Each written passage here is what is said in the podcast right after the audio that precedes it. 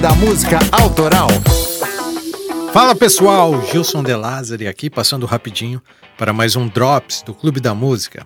Há 30 anos atrás, no dia 4 de janeiro de 1991, o Nirvana estava assinando contrato com a Geffen Records. E olha, isso é bem importante para a história da música, tá? Porque após esse contrato, lançaram Nevermind, o álbum que reescreveria a fórmula do rock and roll.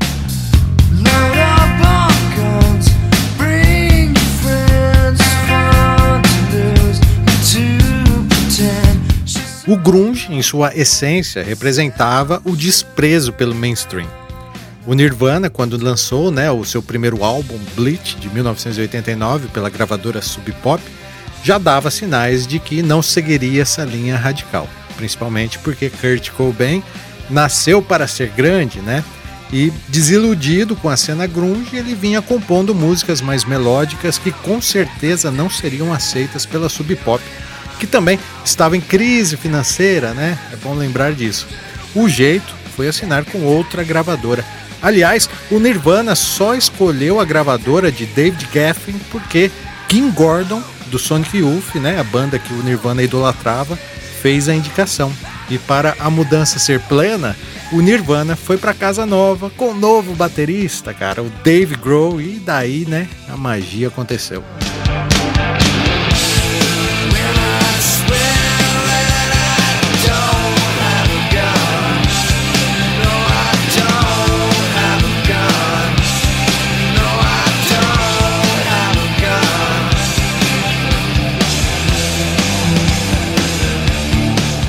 Pois é, né, amigos? Como todos sabem, Nevermind foi um disco divisor de águas, vendeu mais de 30 milhões de cópias e está entre os 100 discos mais vendidos de todos os tempos.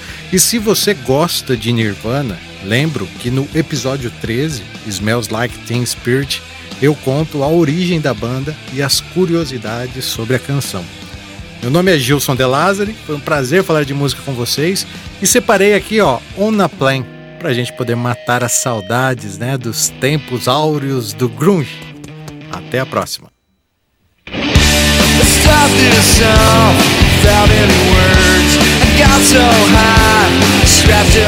What